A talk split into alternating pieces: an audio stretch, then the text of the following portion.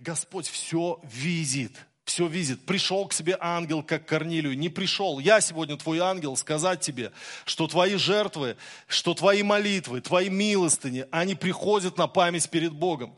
У Бога есть книга чисел. Бог считает все, что в твоей жизни было, что ты делал.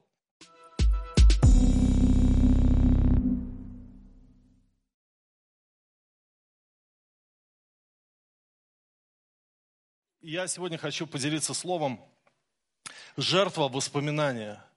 Эм, так будет называться моя проповедь. Жертва воспоминания. И я думаю, что многие из нас помнят эм, фильм «Список Шиндлера». Помнят фильм о том, как э, человек немецкой национальности, так сказать, он спасал евреев, устраивая их на свои предприятия в Чехословакии, в Польше – и спас много-много очень евреев. Но мало кто знает еще об одной личности, который спас намного больше жизней, чем Шиндлер. А, в Швейцарии, в Берне, в городе Берн есть улица под названием Карл Луц. Именно о Карле Луце я хотел бы немножко рассказать. Потому что даже сегодня, если у швейцарцев, э, да что там швейцарцев, жителей Берна спросить, а вот эту улицу в честь кого, немногие э, не найдут ответ. Но дело в том, что это был швейцарский дипломат, вице-консул в Будапеште с 1942 по 1945 годы. И для спасения еврейских э, семей ему приходилось убеждать немцев разрешать ему выдавать так называемые охранные свидетельства. И сначала ему дали 8 тысяч охранных свидетельств. Э, немцы думали, что он будет э, выдавать их вот, ну, персонально очень важным каким-то людям, чтобы вот они были вот э, неприкасаемые. Но Луц раздал их семьям евреев, всем, кого вот видел, кого знал, раздал эти охранные свидетельства, а потом самостоятельно стал выписывать документы самостийно, так сказать, с номера один снова, надеясь, что нацисты не заметят повторяющиеся номера в свидетельствах. И по оценкам историков, выданные Луцам документы спасли до 62 тысяч жителей. До 62 тысяч жизней спас этот человек, Карл Луц. И э, один из историков сказал, это самая большая гражданская спасательная операция времен Второй мировой войны. И тысячи э, евреев приходили с, с охранными свидетельствами к консульству Швейцарии в Венгрии. И другие дипломаты узнали, что Луц делает, и стали повторять, копировать его, и стали тоже делать э, то же самое. А в Швеции таким дипломатом был Рауль Валенберг, вы его, наверное, точно знаете, который также спасал евреев.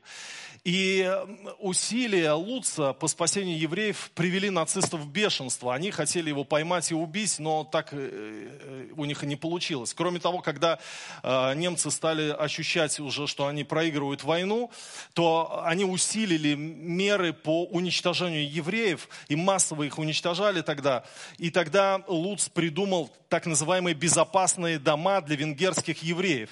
Безопасные дома, то есть это принадлежит Швейцарии, это как бы территория Швейцарии, хоть и находится это в оккупированной там э, Венгрии. И таким образом он еще много жизней спас. Было 76 безопасных домов вокруг Будапешта, где жили еврейские семьи. И всего в Будапеште было 120 э, охранных домов, там еще другие тоже создавали такие дома. И потом э, Луц возвращается домой, Карл Луц возвращается в Швейцарию и надеется, что его примут как героя, потому что он спасал жизни людей. Но, но никто не заметил этого его подвига. И он даже сам сказал, никто меня не поблагодарил, мне просто сказали, что мне повезло пережить войну. Ни один министр даже руку мне не пожал. И в Швейцарии он, он потом прожил свою жизнь, он не был знаменитым, он не был известным. Э, Луцем считают, Луца считают героем в Израиле, в Германии, в США, в Хайфе. Э, так же, как и в Берне, есть улица, э, носящая его имя.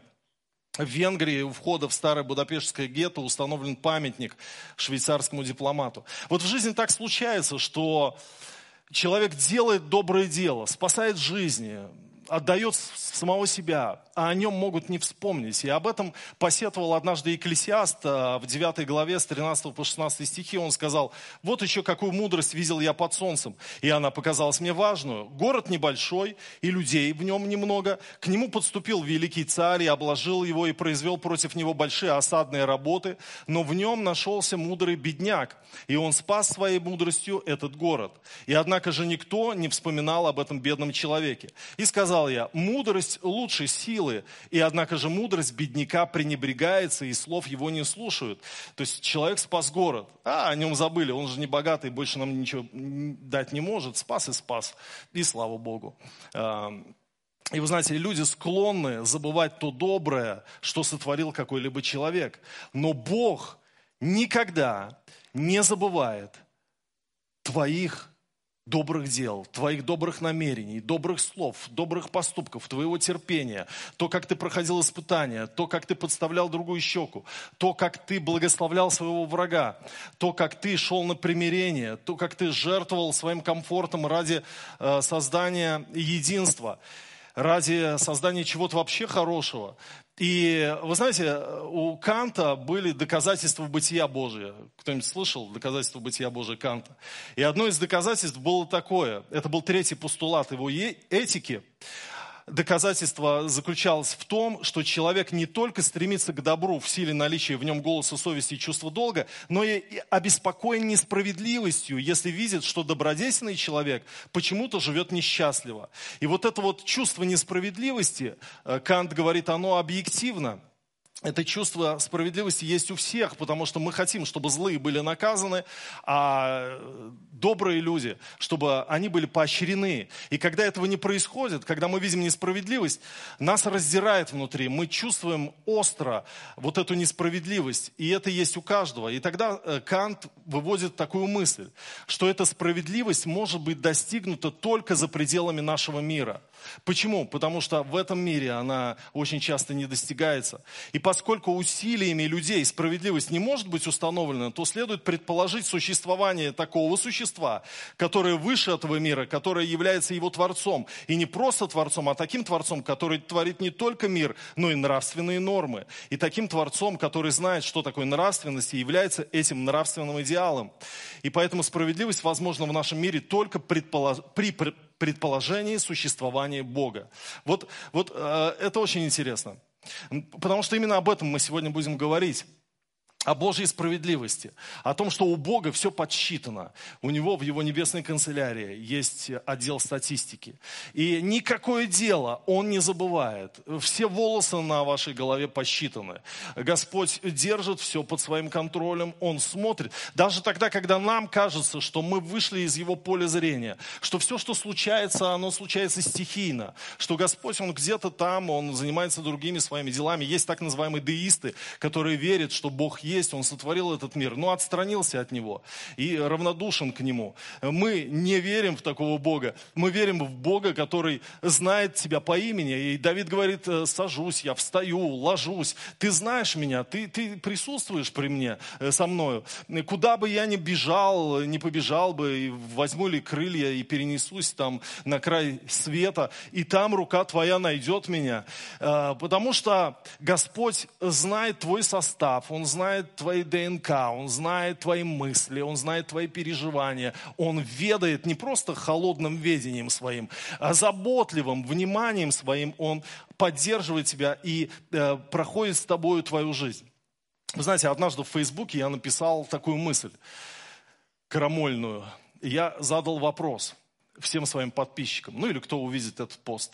Если считать людей было грехом для Давида, то зачем Бог дал книгу чисел? Давид посчитал людей. И Бог его за это наказал. Кто помнит эту историю? Он посчитал, сколько в Израиле людей. Перепись сделал. Что в этом плохого? Ну что в этом плохого? Если в то же время Бог дал книгу чисел. Кто читал книгу чисел? Там же одни цифры, там имена, перечисление семейств, кто сколько пожертвовал на скиню, кто сколько принес, а, у кого как внука зовут, правнука, какая семья там и так далее. Сплошное перечисление – и э, я тогда спросил, почему Бог наказал Давида, в то же время дав нам всем книгу чисел. Э, мне понравился один ответ, э, один прокомментировал человек, он говорит, вообще с этой переписью населения при Давиде поучительная история вышла. Моисею Бог-то говорил это сделать. Моисей же написал числа. А Давиду не говорил. И написано, что сатана возбудил это его сделать, затронув амбиции Давида смотри, какой ты крутой царь, а ну-ка посчитай, сколькими людьми ты управляешь. И я согласен с этим комментарием, на самом деле, скорее всего, и было так, что Давид вот э, сам придумал это исчисление, чтобы потешить свою э, самость, гордость и свое великолепие. Но я дальше начал размышлять о книге чисел. Зачем вообще нам нужна книга чисел? Ведь ты читаешь, и там неинтересно. Там вот, вот все вот столько, одни цифры, статистика. А, вообще книга чисел на иврите Б. Мибдар, называется «В пустыне», потому что Пятикнижие, оно называлось, э, каждая книга первых пяти книг Библии э, наименовалась по начальному своему предложению в этой книге. Например, в начале сотворил Бог небо и землю. Книга называется в начале, Берешит, да, Бытия у нас. А чисел там начинается «И сказал Бог в пустыне», и поэтому она называется Бемибдар в пустыне. Но на латыни «нумери», что значит цифры, и на греческом арифмой, ну, то есть арифметика, да, то есть э, числа. Так что, в принципе, там о числах. И там а, подробности о богослужениях, о том, сколько там всего весит, сколько должно сукна сюда пойти, сюда. Мне понравилось один раз, как Дина Григорян, а, супруга пастора Михаила Григоряна из Балакова, проповедовала а, слово о пожертвовании на какой-то конференции. И я помню, и у меня вот э, осталось это в памяти.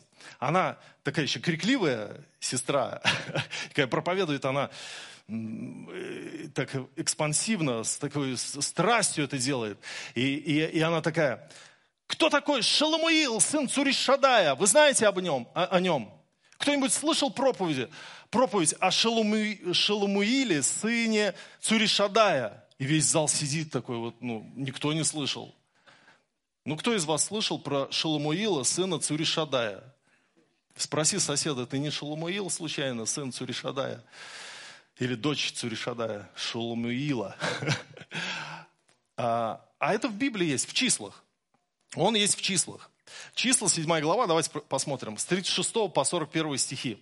В пятый день начальник сынов Симеоновых Шаламуил, сын Цуришадая, приношение его, одно серебряное блюдо весом в 130 сиклей, одна серебряная чаша в 70 сиклей, по сиклю священному, наполненной пшеничную мукою, смешанную с елеем, в приношение хлебное, одна золотая кадильница в 10 сиклей, наполненная курением, один телец, один овен, один однолетний агнец во всесожжение, один козел в жертву за грех, и в жертву мирную два вала, пять овнов, пять козлов, пять однолетних агнцев.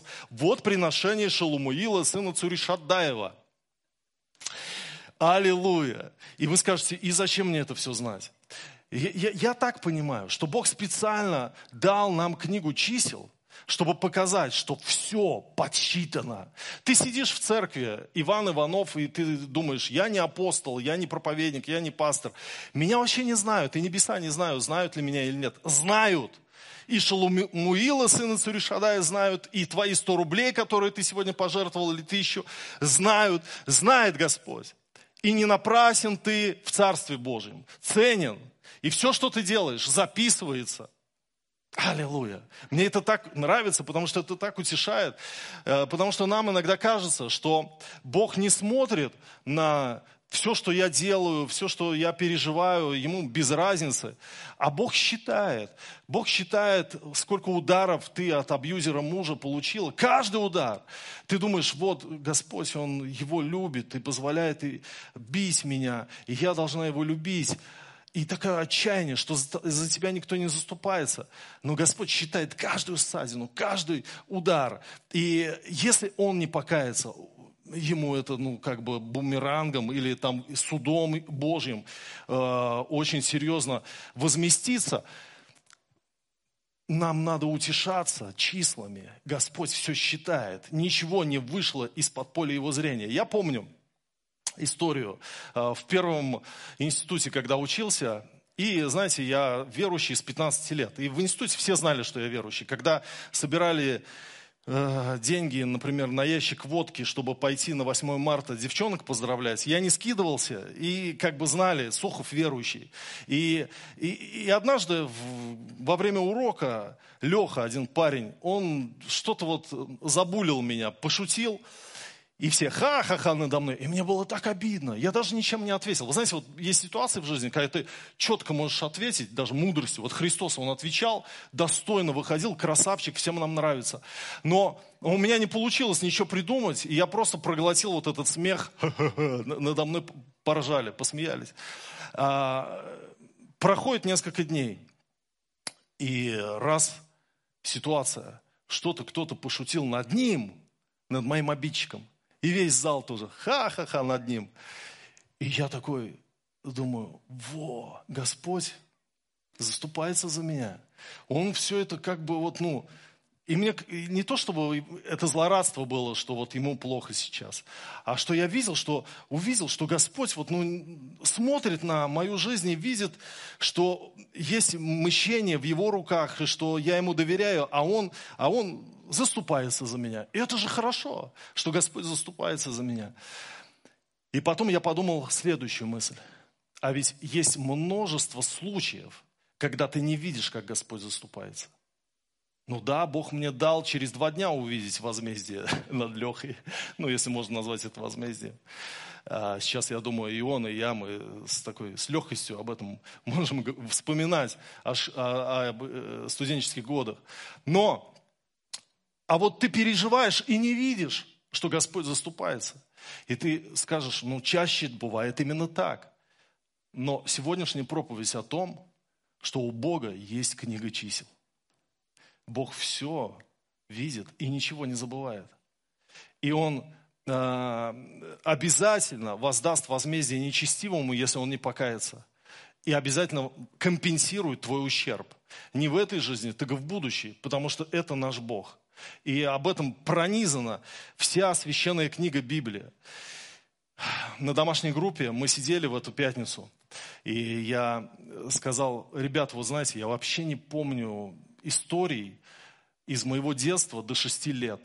Ну, не могу вспомнить. Только что мама мне рассказала, там, как я кипятком ошпарился. Э, ну, еще там пару сюжетов, которые мне рассказали родители. А я сам не помню.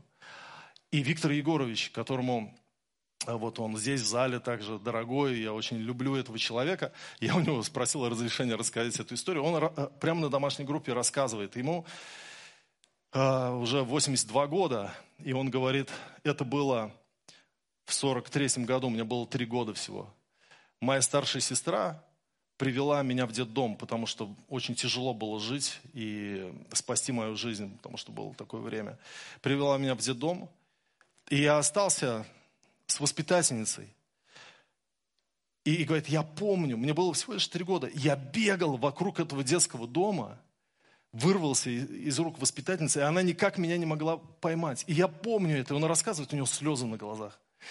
Я, я понимаю, что вот каждую вот эту слезу, каждую вот этот вот нанесенный психический ущерб Господь оценивает, Господь складывает, Господь помнит. И Он хочет сказать, что все, все, все это Он возьмет для того, чтобы изменить судьбу, спасти потом Виктора Егорыча, в вечности воздать. Вот есть такой псалом 55, и там есть 9 стих, и написано в нем, «У тебя исчислены мои скитания, положи слезы мои в сосуд у тебя, не в книге ли они твоей?» У Бога, получается, есть книга слез, книга твоих слез, книга твоих скитаний, где исчислены твои скитания – Поэтому нам нужно доверять Господу, что Он все помнит. И, конечно же, вот я подвожу вас всех к тому месту Писания, о котором, которое является базовым в этой проповеди. Деяние 10 глава, 4 э, стих. Мы прочитаем про Корнилия. Корнилий – сотник италийского полка. Это римлянин. Он э, переживает встречу с ангелом. Ангел приходит к нему. И в четвертом стихе написано, он же, взглянув на него, испугавшись, сказал, что, Господи? Ангел отвечал ему, молитвы твои и милостыни твои пришли на память перед Богом. Что значит пришли на память перед Богом? Раньше, когда я читал это местописание, э, у меня всегда создавалось впечатление, что Бог страдает деменцией, что он такой вот «Э, вспомнил про Корнилия. У меня же есть еще Корнилий среди нескольких там миллиардов, ну там миллиардов, я не знаю, были ли миллиарды в то время, может быть был миллиард, может быть был меньше миллиарда. Надо посмотреть, кстати, во времена Христа, сколько населения было на земле. Но неважно. И он вспомнил, как мы, бывает, вспоминаем. Но речь вообще не о, не о беспамятстве Божьем и о том, что он вдруг вздрогнул и вспомнил про Корнилия. Потому что в оригинальном тексте а, звучит совершенно по-другому это место Писания. Ангел говорит совсем о другом. Во-первых, а, не пришли на память перед Богом, да, а взошли в воспоминания. Этот вот глагол анесесан, он переводится, вот это э, греческое слово, оно переводится именно как «взошли в воспоминания». Это речь идет о жертве, которая, которую священник приносит, и фимиам э, поднимается вверх, и Господь это обоняет. Это как жертва воспоминания, жертва памяти, жертва, которая врезается в память, которая... Э, вот знаете, есть события, которые ты особо хорошо помнишь. И вот э, для Господа это была его молитвенная жизнь. И его милостыни были жертвой воспоминания, которые Бог оценил как жертву воспоминания. Об этом мы читаем в Левит Левит, 2 глава, 2 стих. «И принесет ее к сынам Аароновым, священникам, и возьмет полную горсть муки с елеем и со всем ливаном, и сожжет сие священник в память на жертвеннике». Это жертва, благоухание, приятное Господу. Вот эту горсть муки, которую сжигал священник, это и есть жертва воспоминания.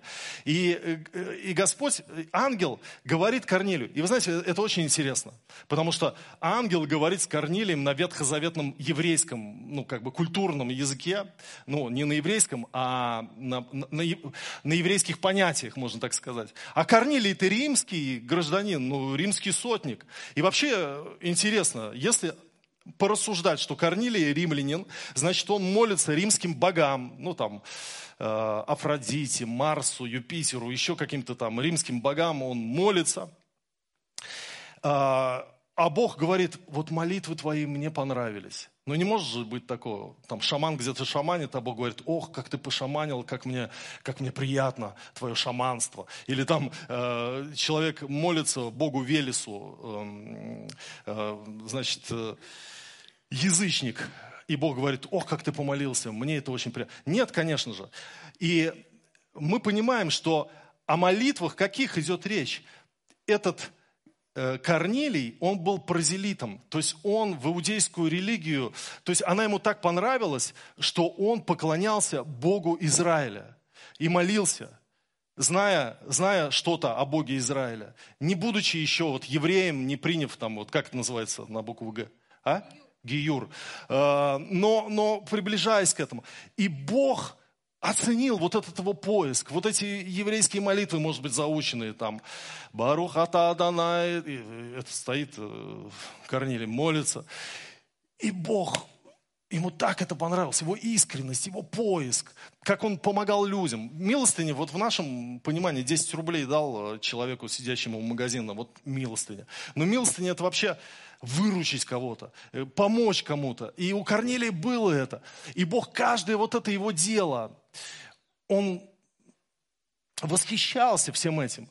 И прислал ангела и сказал, слушай, это все так классно, что было в твоей жизни, твой поиск, твои молитвы, твои даяния это коснулось моего сердца. Это как жертва памяти. Это как ливан, это как э, э, вот эта горсть пшеницы, которую священник возносил на алтаре мне. Это так мне приятно. Это как жертва воспоминания. Мне это очень-очень приятно, то, что ты э, сделал. И, э, и потом он говорит, позови значит, Петра, и пусть он скажет тебе слова, которыми спасешься ты и весь дом твой. И надо понимать сразу, что ни в коем случае мы здесь не должны видеть э, спасение от дел, типа Корнилий заработал себе Петра, он, значит, вот выполнил какие-то вот ритуалы, и Бог теперь прислал к нему Петра, чтобы он был спасен. Нет, просто Бог хотел спасти Корнилия, и все. Но вот в, этом данном случае мы должны увидеть, как Господа касается э, молитва, как Господа касается доброе дело, когда ты в пять утра вставал, когда ты, может быть, э, молился за врага своего, прощался слезами, плакала, может быть, когда ты еще что-то делал. Это для Господа как жертва памяти. Он может быть, ничего не изменилось во внешнем мире, и ты думаешь, ну, Бог, наверное, не услышал, Бог, наверное, не спешит отвечать, или, может быть, Он просто не видит меня. Господь все видит все видит. Пришел к себе ангел, как Корнилию. Не пришел. Я сегодня твой ангел сказать тебе, что твои жертвы, что твои молитвы, твои милостыни, они приходят на память перед Богом. У Бога есть книга чисел. Бог считает все что в твоей жизни было, что ты делал. Мне очень нравится перевод еписк... епископа Кассиана этого места Писания. Он же, устремив на него взгляд и придя в страх, сказал, что, Господи? И он сказал ему, молитвы твои и милостыни твои вознеслись, как жертва воспоминания перед Богом. Это лучше, чем и удачнее, чем в синодальном переводе. Я как-то читал об одном священнике, архимандрит Павел Груздев. И он, и он сказал, а я всех люблю, верующих и неверующих, все всех под одну гребенку. Под, под, конец, под конец жизни он дал такой комментарий. И рассказал жизненную историю. Тутаев, 47 год, ночь, очередь за хлебом. Под утро открывается окошечко и объявляют, что хлеба на всех не хватит. Не стойте, а в очереди женщина с, двумя детьми, такие исхудалые, в чем душа держится. И ясно, что хлеба им не достанется. Выходит мужчина, он по очереди шестой или седьмой, прилично одетый, не нам чита, берет женщину за руку и ведет с детьми на свое место. Стойте здесь. А как же вы? Махнул в ответ рукой. Вот ему, говорит отец Павел, Господь и скажет, проходи. Да как же, Господи, я ведь тебя не знаю. Как же не знаешь, когда та женщина с детьми. Я и был. Вот это удивительно. Меня касаются такие истории, потому что я верю, что это касается Бога. Я верю, что любое доброе дело, любая, любая твоя а, ситуация, где ты кому-то помогал, где ты сам стоял в вере, где ты прощал, где ты терпел, где ты не сдавался. Господь знает, Господь считает. И самое удивительное, что при всей его математике небесной есть у него такое понятие, как милость. Он умеет стирать грехи, за которые принесено покаяние. А Давид говорит, «Эм, благодарю Тебя, Господи, за то, что Ты не вменишь мне греха не засчитаешь. Это, это удивительно, что ты думаешь, что этот грех все еще есть, ты помнишь его. А Господь говорит, я не понимаю, о чем ты говоришь, потому что написано, что Он взял наши грехи и бросил себе за хребет. Бог не хребетное существо, но специально дал такой образ, чтобы мы понимали, у нас на спине и на затылке нет глаз. И Бог тоже так же, как бы вот ориентируясь на наше мышление, хочет нам показать, слушай, я не помню твои грехи. Ну, как же, наверное, это же в истории где-то у тебя записано. Было записано. Но благодатью моею это прощено. Кровью моею это стерто. Аминь. У нас удивительный Бог. Давайте поднимемся.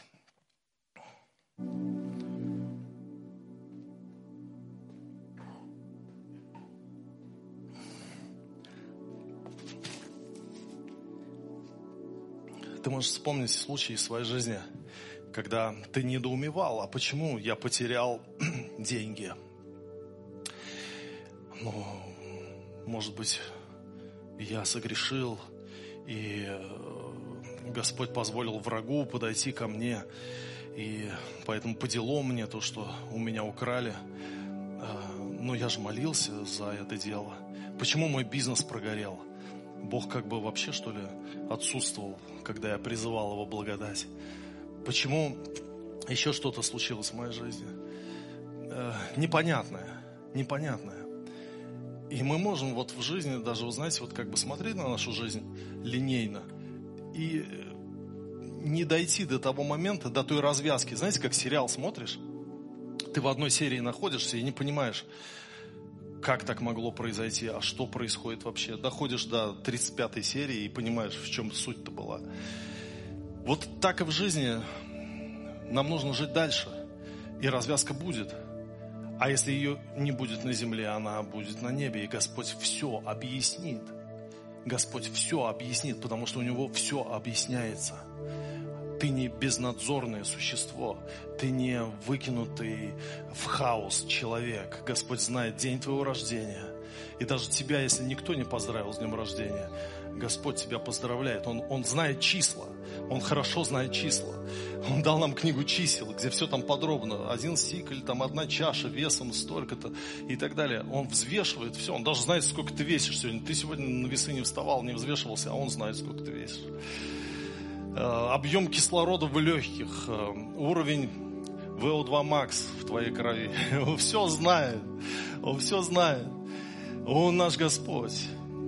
Он знает твои реакции, твои химические реакции в организме, э, с нервной системой все, что у тебя происходит. Он все знает. Он может где-то скидочку сделать на твое состояние, он, он, потому что он все знает. И он не, не а, пренебрегает, не игнорирует тебя. Ты в его воле, ты в его плане. Он знает тебя прямо сейчас. Он ведает все твои чувства и мысли. Он просто хочет, чтобы ты доверял ему. И он стоит с книгой, ты спрашиваешь, а что за книга? Он говорит, книга чисел. Ну, не, не, не эта книга чисел, не, не, библейская, а специальная. А что за книга чисел? Ну, там исчислены твои скитания, твои испытания, твои слезы, исчислены твои поступки. Я готовлю тебе награду. А ты думаешь, да меня и награждать-то не за что, в принципе. Что я такого сделал? Знаете, как в песне в одной в английской. Приходит человек на небо, радостный такой, в присутствии Божье, Господь. И вдруг люди такие, подходят к нему разные люди. Один человек подходит, одна девушка подходит, говорит, спасибо тебе. Он говорит, ну, я вас не знаю. Она говорит, да, вы меня не знаете, но вы молились за меня, когда моя мама просила, и я умирала, я не знала Христа, но, но то, что вы помолились, и, и я потом спаслась. Другой человек подходит, спасибо тебе, дорогой. Он говорит, я вас не знаю. Он говорит, да, да, вы не знаете, ну, косвенно только все происходило. Но через ваше доброе дело однажды э, Господь все-таки приобрел мое сердце. И, и так далее. И вы знаете, мы много чего не знаем о своей жизни, а Господь знает все. Просто нужно доверять Ему, идти за Ним, служить. Ты скажешь, у меня было служение, и оно развалилось. У меня была домашняя группа, теперь ее нет. Я потерпел поражение. А Господь тебе однажды покажет. Слушай, знаешь, 25 февраля 2020 года этот человек, который ушел с твоей домашней группы, а, он вспомнил о мне в потьмах, когда запутался в грехах, и вспомнил тот опыт общения любви, который был на вашей домашней группе. И вы понимаете, будут вскрываться такие факты, которые будут восхищать тебя. Почему? Потому что у Бога все подсчитано. И нет ничего напрасного. Ты не можешь напрасно служить Богу. Даже тебе кажется, что что-то разрушилось, что-то, э, э, значит, э, от дьявола было не от Бога, или Бога в этом не было. Если ты делал это для Господа с искренним сердцем, все это имеет свой смысл. Если на земле что-то прошло, это не значит, что у Него в небесной канцелярии это все прошло. Это все есть все имеет смысл. Давайте помолимся. Господь, мы благодарим Тебя. Мы сегодня утешаемся, Господь, этим словом о жертве воспоминания, о жертве памяти, что наши молитвы, прославление, которое мы здесь ведем, проповеди, наши э, социальные служения, наше служение друг другу, взаимопомощь, наши пожертвования, то, что мы делаем по жизни, Господь, это все имеет смысл, это все касается Тебя, это все является жертвой памяти, которая, как фимиам, восходит к Тебе, которая, которой Ты обоняешь, Господь. Мы благодарим Тебя, Бог наш, мы славим Тебя, Господь, за то, что мы не вышли из-под Твоего ока обозрения, что Ты хранишь нас, Господь, на наших путях. И Ты, Господь, ведешь нас, Боже, по лабиринтам этой жизни. Иногда мы не понимаем, почему происходит то или иное, но у Тебя все ответы. Мы доверяем Тебе, мы уповаем на Тебя, и мы любим Тебя, мы поклоняемся Тебе, наш вечный Бог, Отец, Сын и Дух Святой. Аминь. Аминь.